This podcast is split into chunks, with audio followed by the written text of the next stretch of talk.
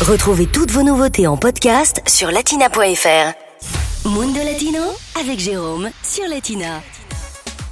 Allez, aujourd'hui dans Mundo Latino, on va faire un petit peu de sport. Je vous invite à une petite séance de paddle. Euh, Ce sport mexicain fête cette année ses 50 ans d'existence. Vous avez peut-être déjà joué à ce sport de raquette. Son nom, le padel. Il fête cette année ses 50 ans.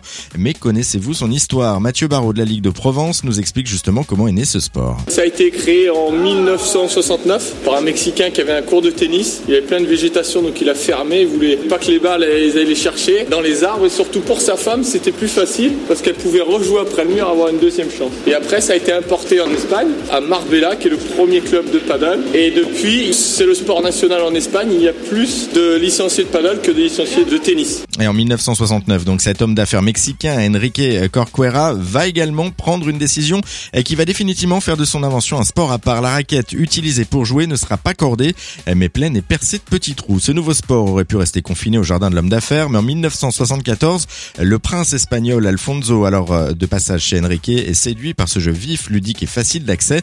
À son retour en Espagne, il fait donc construire des cours sur le modèle de celui d'Acapulco. Le paddle était né.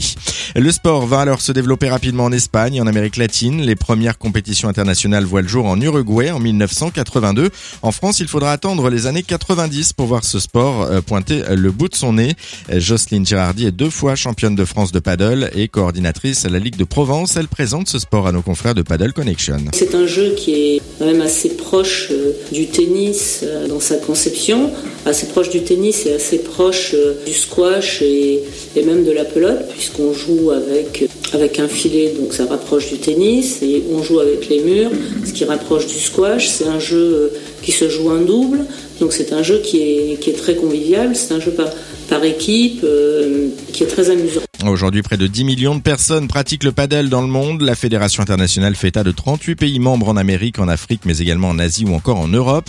Et en France, eh bien, on estime que 70 000 personnes pratiquent ce sport. Latina Podcast, le meilleur de Latina en podcast sur latina.fr.